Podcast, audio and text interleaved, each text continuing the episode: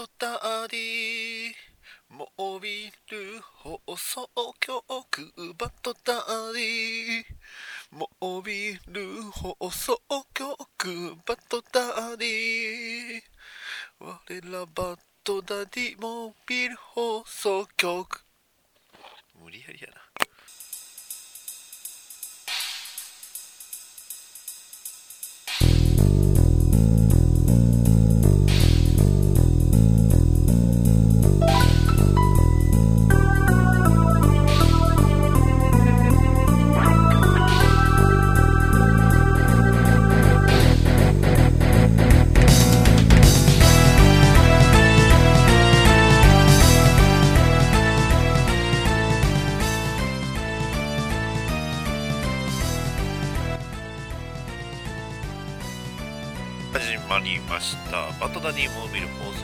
第13回ということでね、えー今回は、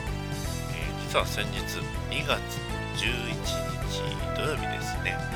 えー、おそろば話のパーソナリティの博士であるところのダーさんと、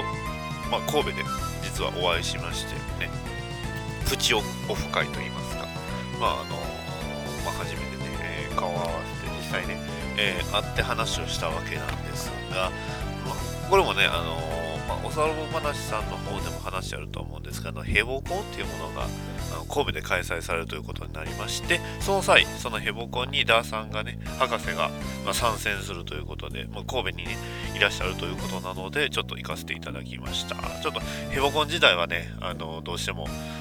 お仕事の関係で行けなかったんですが、もしね、来年、えーまあ、次回、ヘボコン、また神戸や、まあ、近隣でね、あるならば、ちょっとこっちはね、参加していきたいなと思いながらも、まあ、ちょっとね、えー簡単な参加表明もしつつ、まだうん参加するとすれば、それこそね、バッドダディモービルをね、えーまあ、作って、えー参加したいなとは思ってるんですが、まあ、そんなそんな感じで、えまあ、最近の出来事ということで、えありました。まあね、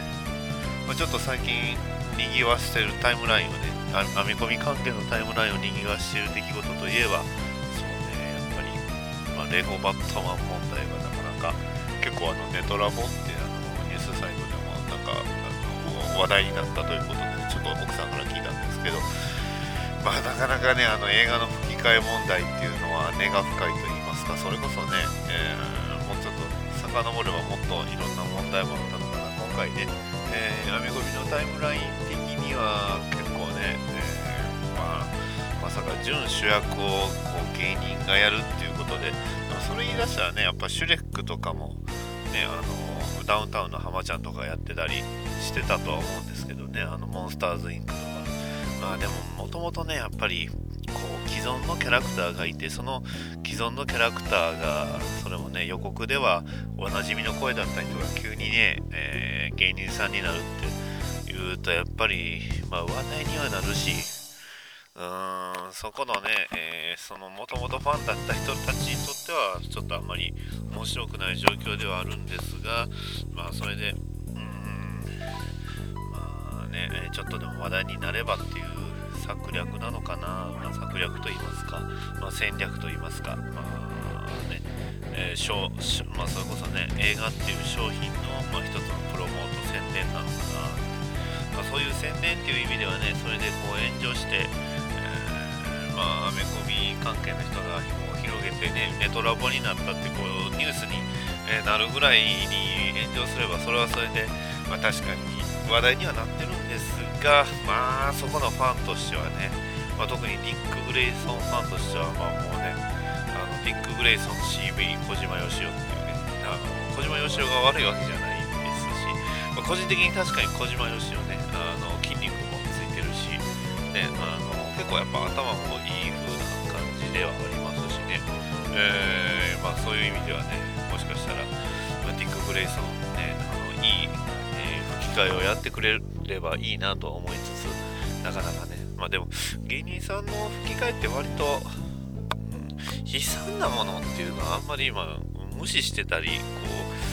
そもそも興味持ってないっていうのもあるのかもしれないですけれど、あの、パシフィックリムのケンコバとかは結構良かったなイメージありますよね。まあそれはねやっぱねたさやっぱ芸能人テレビに出るね、えー、芸能人芸人の方っていうのはやっぱすごくやっぱ芸が多彩と言いますかいろいろこなせて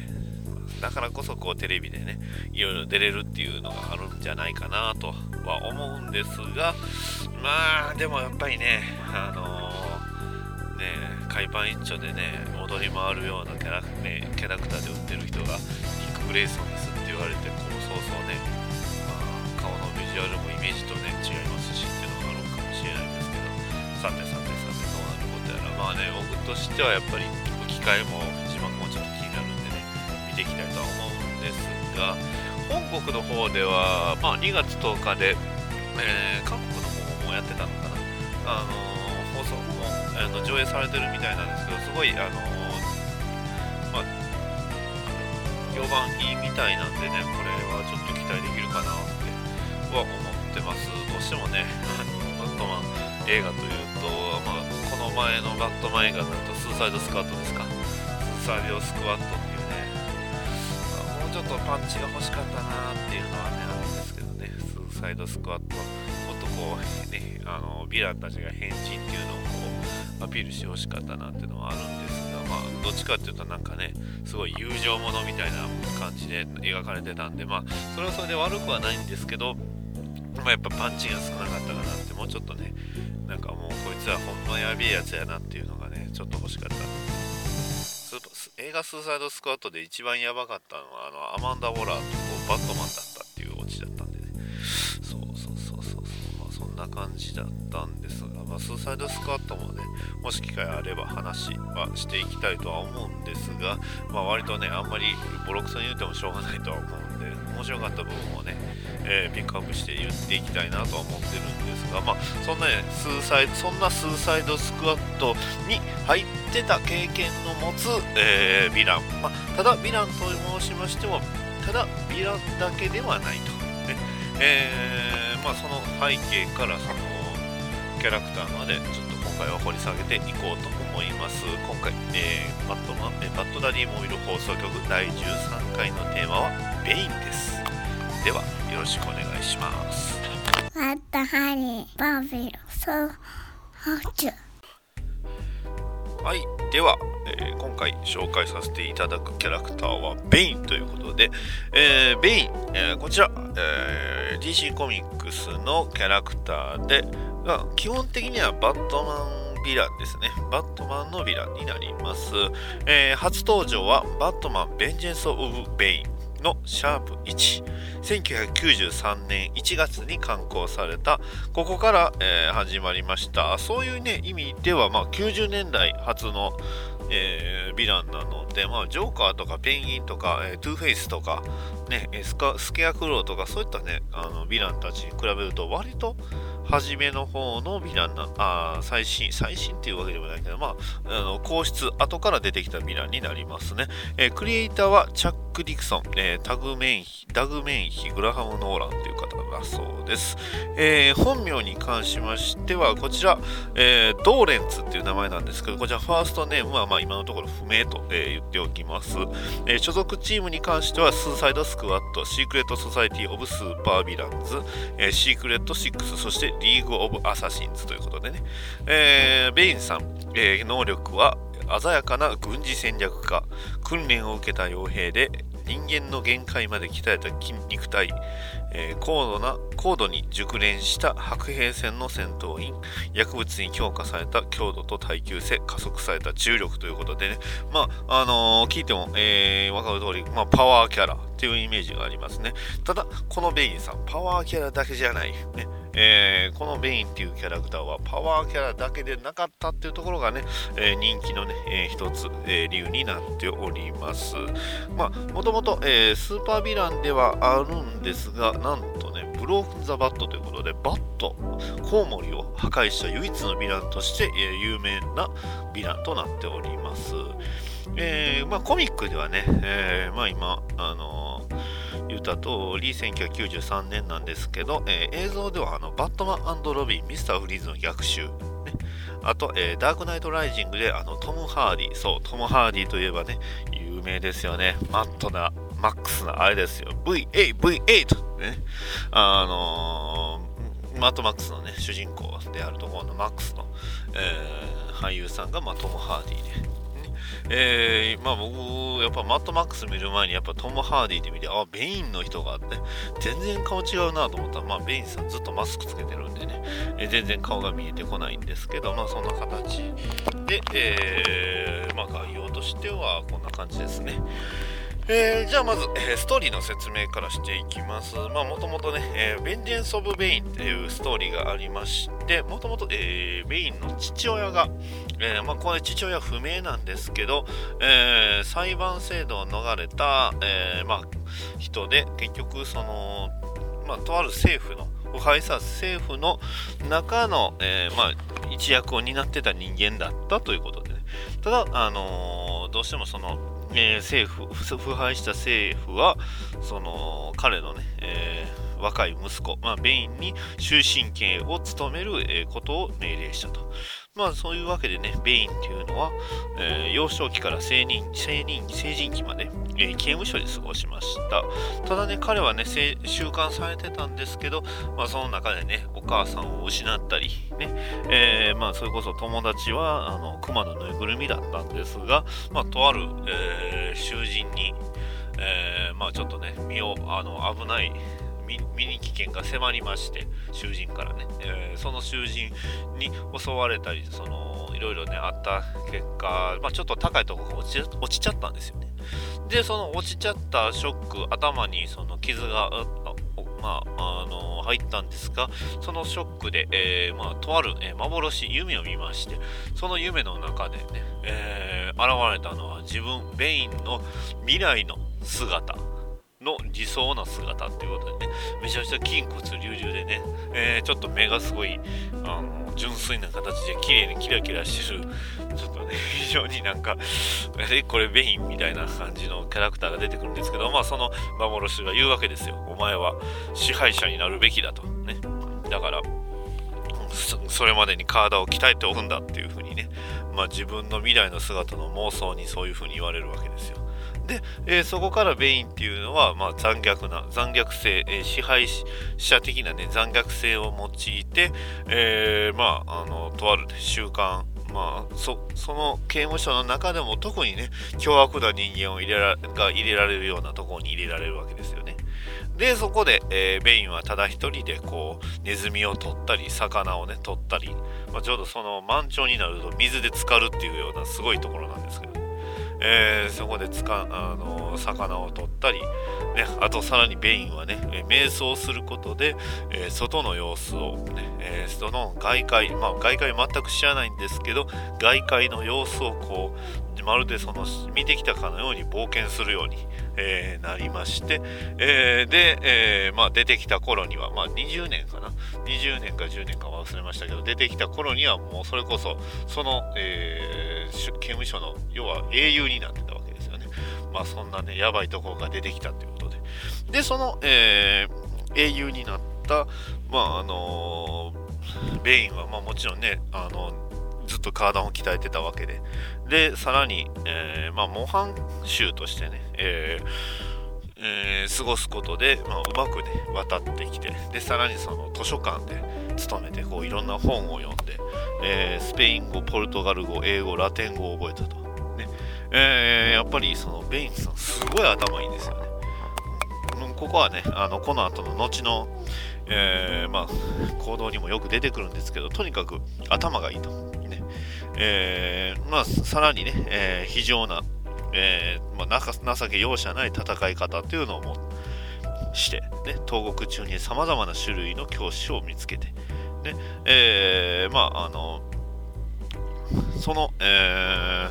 ー、まあ、結局、えー、そこの、えー、刑務所の中でとある、えー、研究をしておりまして、まあ、どういう研究かと言いますと、えその、えー、刑務所の中で筋力を増強する薬品ベノムっていうものが、えー、作り出されててその、え、試験対象になることを強制されました。で、えーまあ、刑務所の実験では被験者はほとんど死んだんですが、えー、ベベベインは生き残ったわけです。で、え、彼はそのベノムをあの12時間ごとに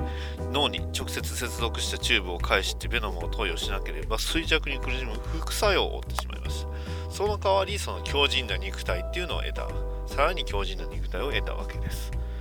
で、えー、まあ他のね、えー、数人の共犯者とその刑務所を脱獄するんですが、まあ、もちろんね脱獄した時に、まあ、刑務所の所長は、まあ、復讐すると。えー、まあ、ここであのタイトルの「ベンジェンス・オブ・ベイン」っていうところが、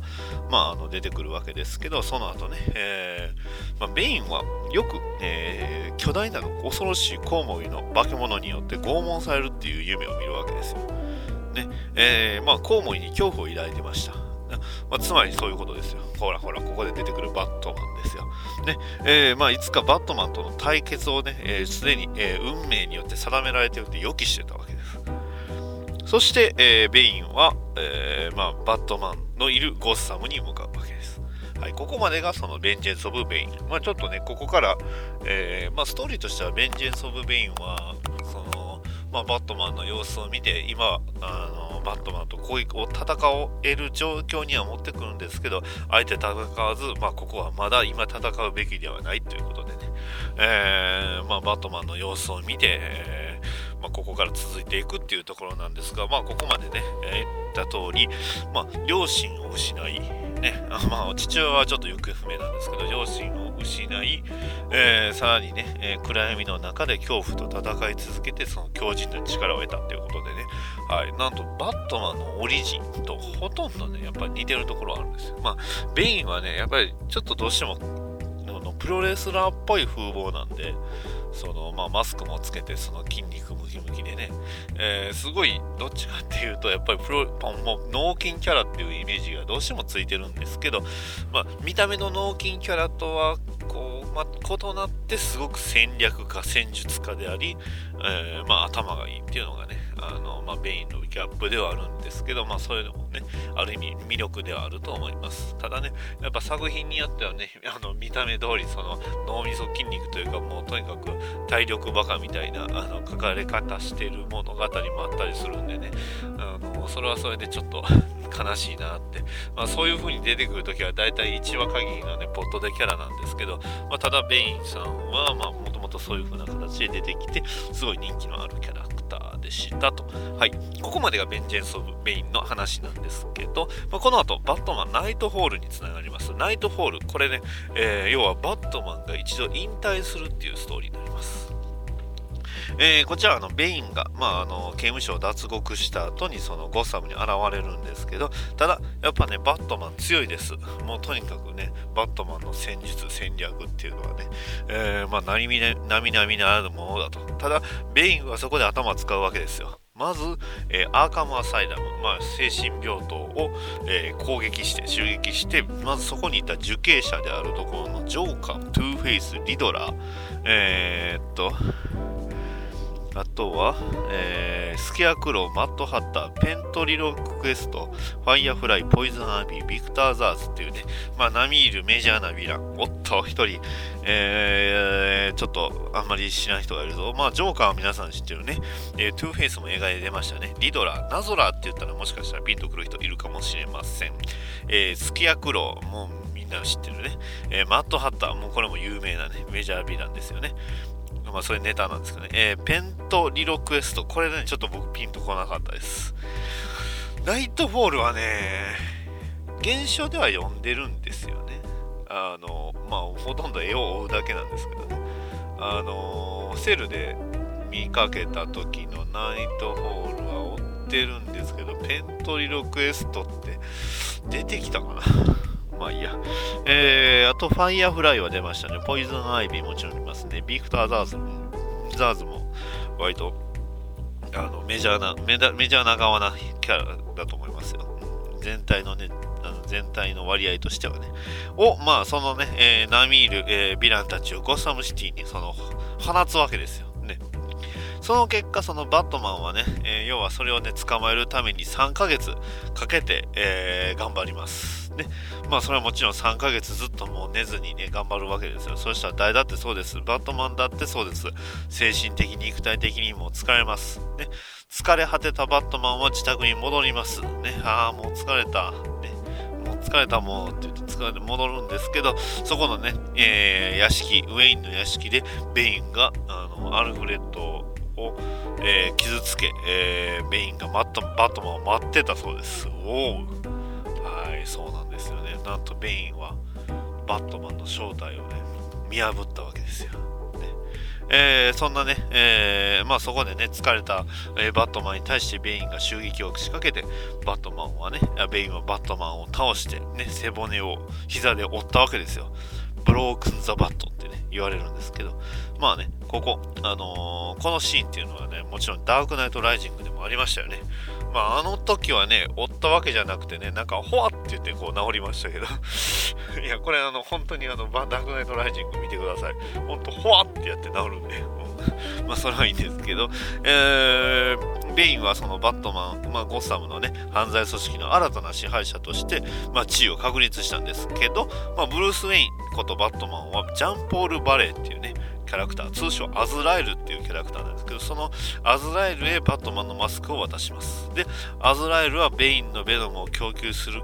あのチューブを切り禁断症状に追い込み勝利しました。まあちょっとね、このアズラエルっていうキャラクターもね、急にあ急にキャラクター出てきてびっくりするんですけど、まあ、このアズラエルっていうキャラクターもちょっと紹介してはいきたいと思うんですけど、これはね、ちょっとあの、特集組めるぐらい、あの、歴史のあるキャラクターというか、まあ、ある意味非業のキャラクターというかね、えー、まあちょっとね、えー、まあ、スポットライトの当た当たらな当たりそうになったけど当たらなかった非常にね悲しいキャラクターなんでもうこのキャラクターはこのキャラクターで、えー、話していきたいと思いますと。はい。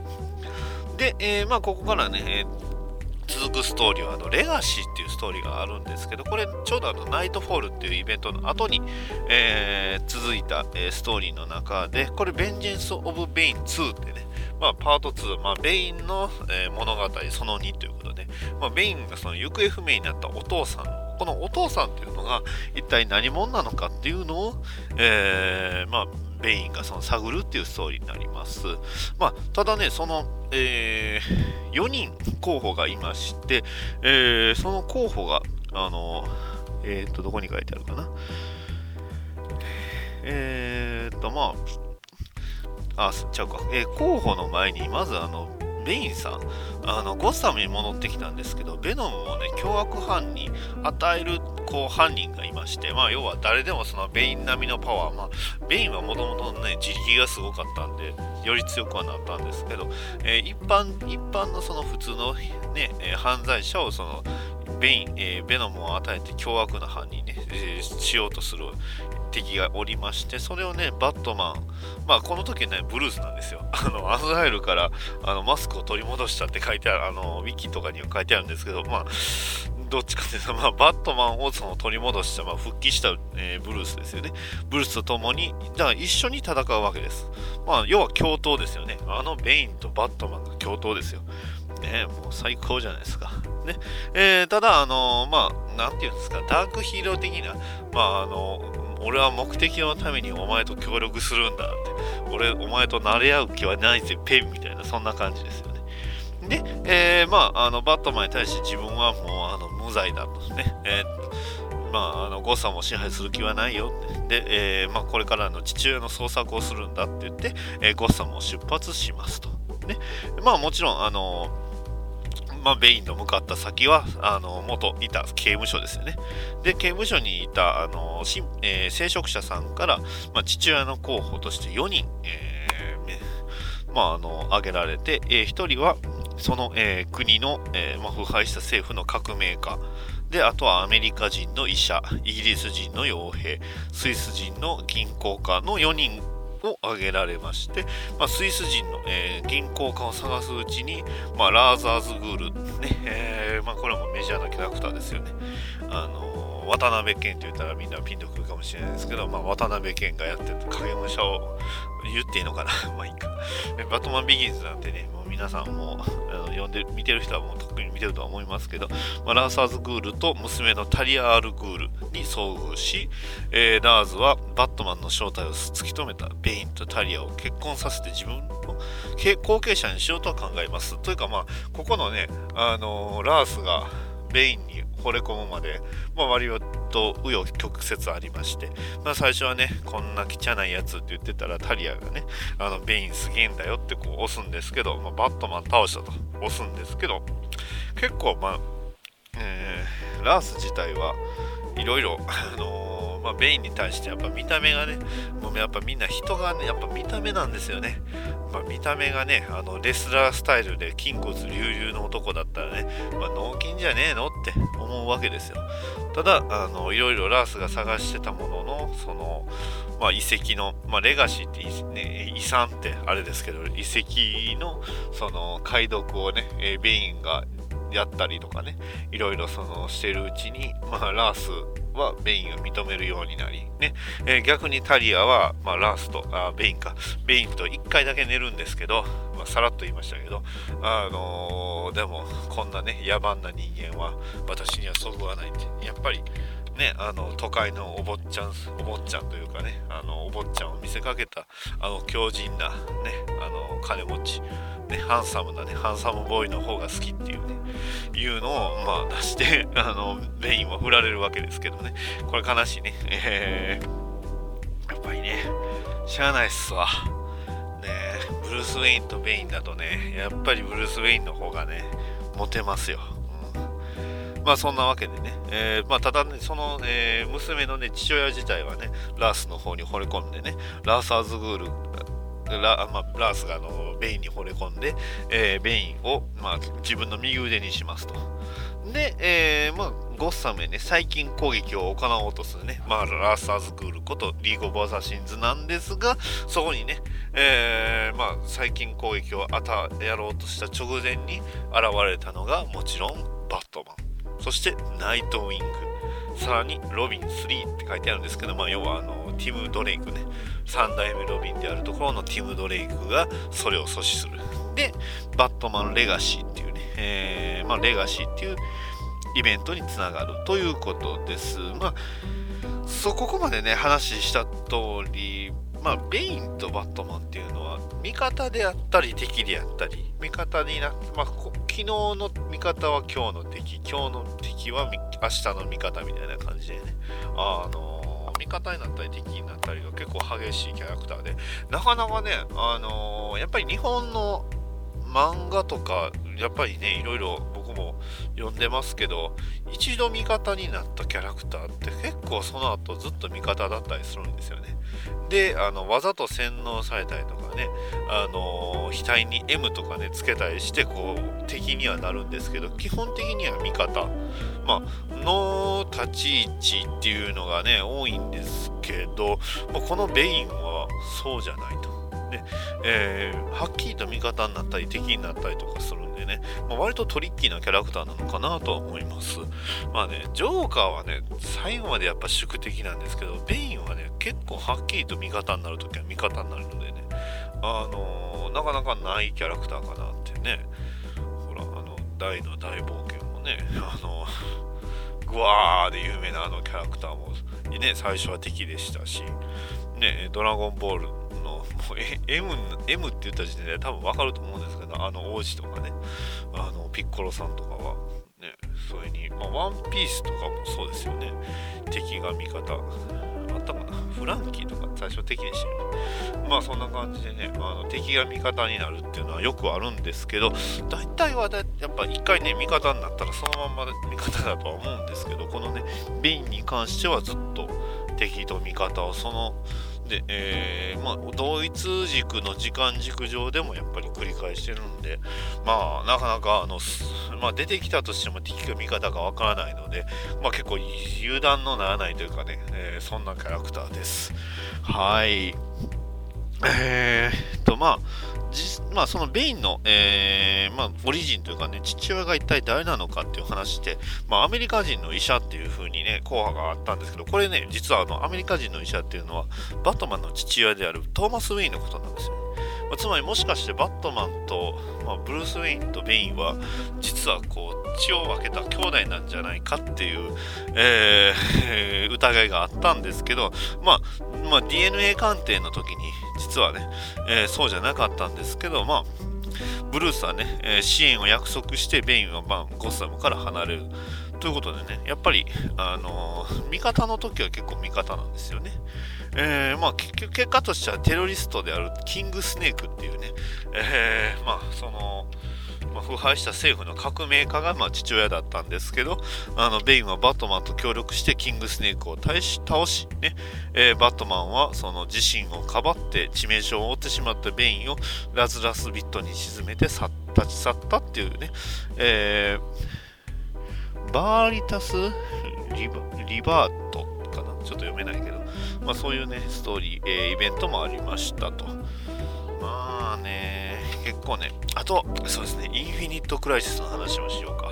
えー、インフィニット・クライシス、これがね、あの、DC が復活したきっかけになるような作品なんですけど、まあ、インフィニット・クライシスのなっていうイベントの中で、そのベインがね、メトロポリスでの戦い、メトロポリスっていうのは、あのスーパーマンが、あの基本的に、まあ、活動してるところなんですけど、まあ、ベインと一緒、ヴィランとしてね、えー、一緒に戦って、ヒーローである柔道マスターを殺害しました。ね。まあ、その、えー、インフィニット・クライシス1 year later ね、1年後っていうのは、えー、まあ、ヒーローであるアワーマンっていうね、に助けを求めたりとかしてね、まあ、要はいろいろ、行ったり来たりをね、ほんとずっと繰り返してるんですよね。はい、で結局、えー、ベイン自体は最終的には、えー、まあ、ベインが元元いた、えー、国を導くために民主選挙を行いまして、まあ、その、ね、民主選挙の、え時結局不正が行われてしまったということで、えまあ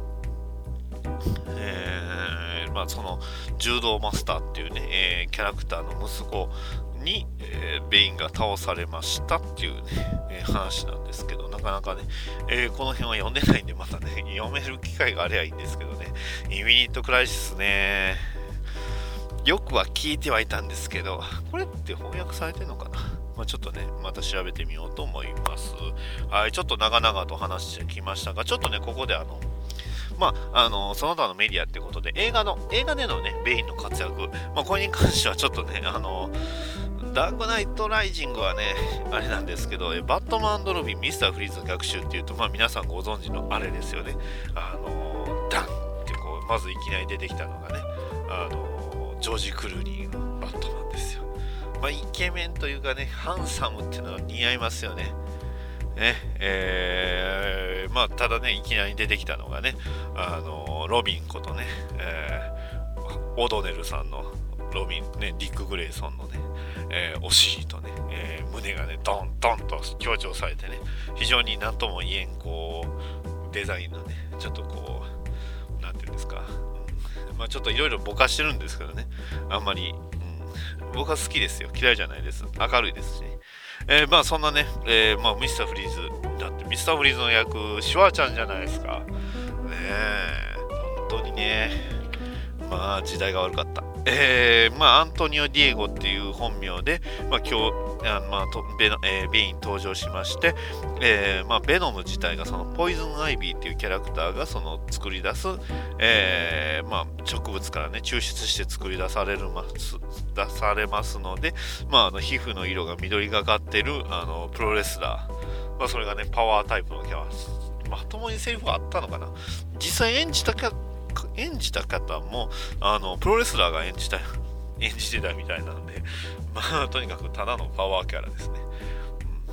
ね、はい、悲しい。えー、っと、で、あとはもう、まあ皆さんご存知、ダークナイトライジングですよね。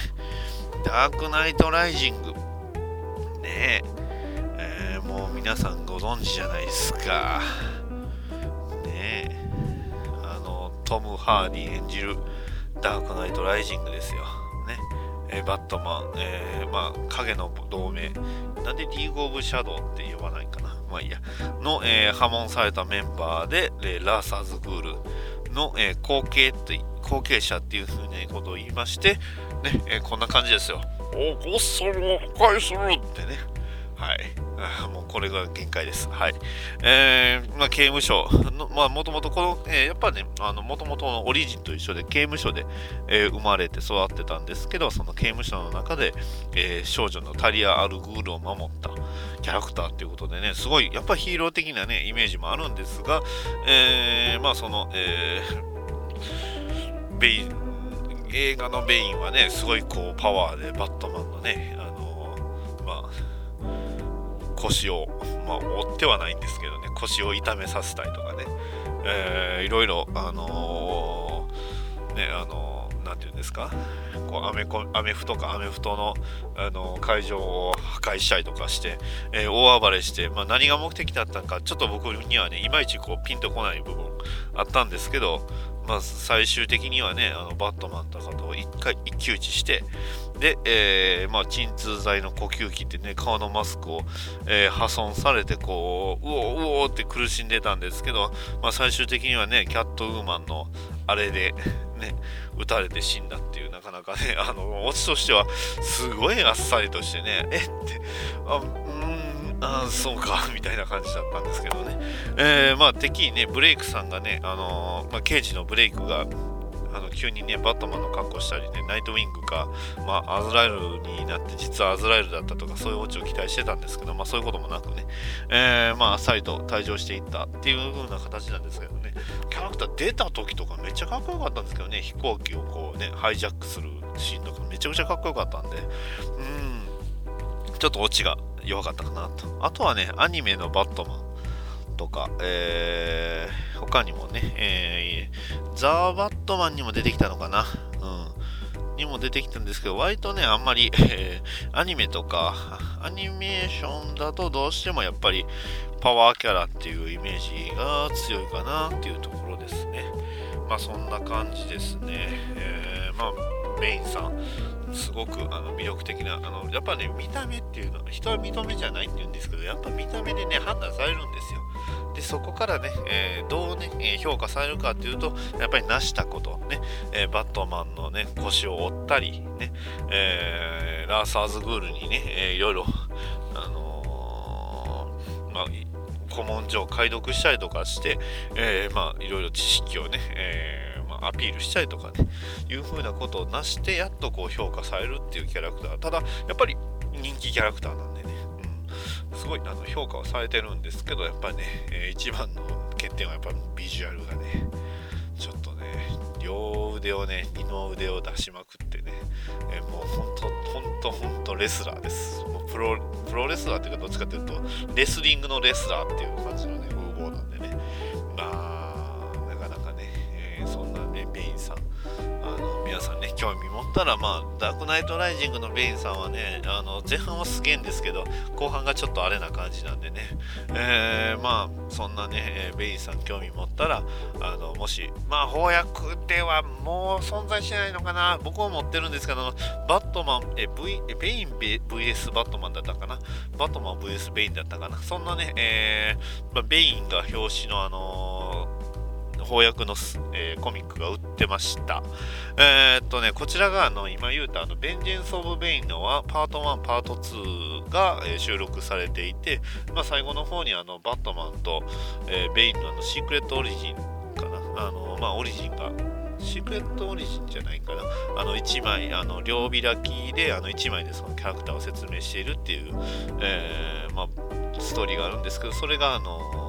まあ、封入されているものがついているものがありまして、まあ、そんなね、えー、ものがあるんで、もしね、えー、どこかで見つけられたらご手に取ってみてはいかがでしょうかということで、今回のベイン会に関しましては以上になります。はい、どうも、えー、以上です。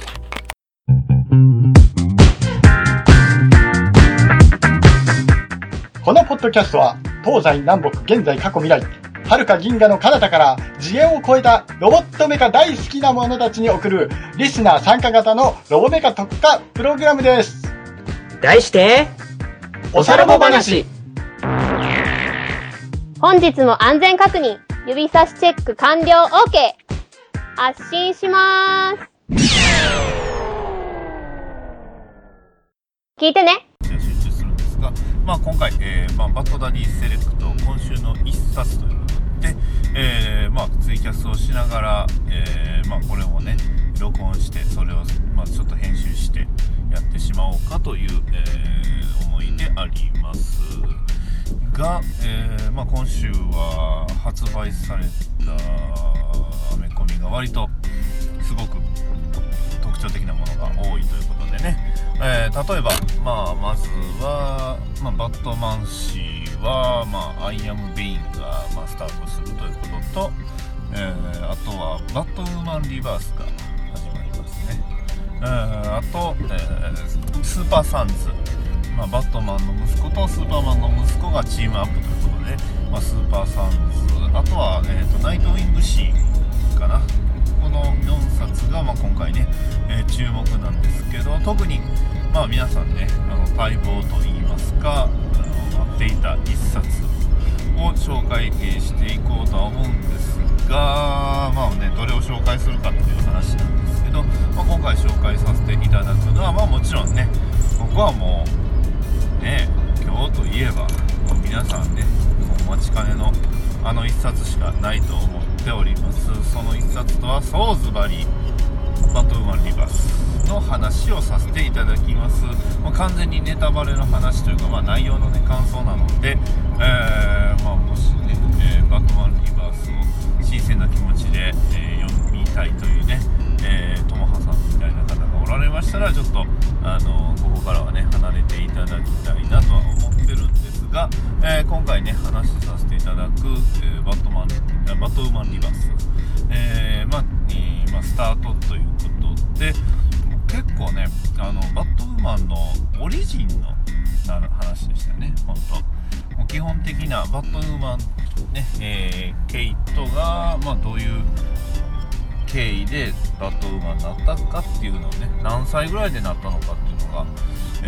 ーまあ、それぞれ回想で、えーまあ、語られるっていう話だったんですけどまあなかなかね構年取ってからやってたんだなっていうのがまあ一番のイメージでした、まあ、あの印象でした。まあね7歳で、えーまあ、初めてね、えーまあ両親、まあ、母母親と、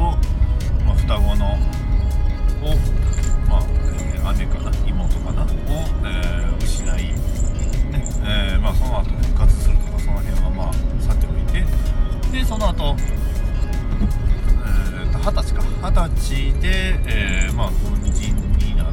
てで23歳で、まあ、その軍人を辞めてで24歳で、まあ、バットマンに出会い、まあ、そこから、えーま、体を鍛え心を鍛え、ま、バットウーマンになるというね話になりまして、ま、そこからね、えーまあえーモンスターメンやったかな。あのーまあバディティクティブコミックスのニコパパ生活さん、こんばんは。虹パパさん虹パパさんこんばんは。こんなんやってます。あのこれあの配信しようと思ってますんでねまたよろしくお願いします、まあ、今回はあのーまあ、今週ね買ったバッえー漫画の話をしてます、まあ、漫画といいますかアメコミなんですけどね、えーまあ、バットウーマン誌っていうことで、えーバットウーマンっていうね女性のキャラクター、まあ、バットマンの女性版って言ったらいいんですかね。えーまあ、すごく闇を抱えたキャラクターなんですけどそんなキャラクターの、まあ、説明といいますか、えー今回ね、え発売された、まあ、デジタルで発売された本がそのキャラクターをその、まあ、初めから、えー話をしていくっていう物語だったんですけど、まあ、そんなね、えーバッドウーマンなんですが、まあ、割とね二十、歳を契機にして、まあやっぱりね本バットウーマンのその特徴としましてはやっぱりあの同性愛者っていうのが大きいかなと思いますね、えーまあ、それが原因で、ま、軍を辞め、ねえ軍人である道をそのまあいろいろトラブルがあって、えーそれから離れてで今ではその、バットウーマンとして、えー活躍していると、ね。えーまあ、ストーリーとしてはそのバットウーマンが、えまあ、バットマンと出会いでその3年ぐらいかな。次のストーリーがその27歳だったと思うんですけど27歳の時に、えまあ、今ということでね、えまあ、3年間バットウマンをやり続けて、まあ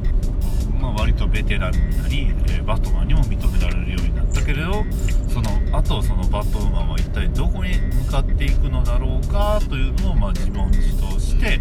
まあ、ぐるぐるっとね悩みながらでそして最後のページはちょっと未来のあの姿っていうことでね、えーまあよくアメコミねそれにつながるかどうかは別なんですけど実はあるんですけどその未来まあアバットウーマンがどうなるのかっていう、えー話で、えー終わりました。まあね最後は結構衝撃的なあのシーンで、まあ、終わりましてまあバットウーマンとそのね他のなんか配下といいますか、ねえ部下を引き連れて、まあ、ゴッサムを攻撃しようとするっていうあのゴッサムっていうあのバットマンが活躍する街なんですけどそんなね、えー街を攻撃しようとするっていう、えー、最落ちで、えーまあその後続きみたいな感じでね、えー終わったんですがまあね、えーまあ一冊それこそねアメコミの一冊なんでそれこそ漫画の週刊誌の1話とほぼほぼ同じぐらいのあのボリュームなんですけどそんなね、えーバットウーマンが、まあ、今週ね一冊気になったということで、えー話させていただきましたということ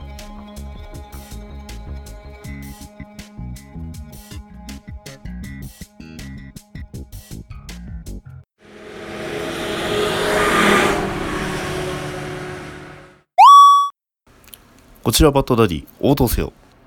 バットダディモビル放送局はアメコミを中心に様々なものをテーマに好き勝手話すポッドキャストだ。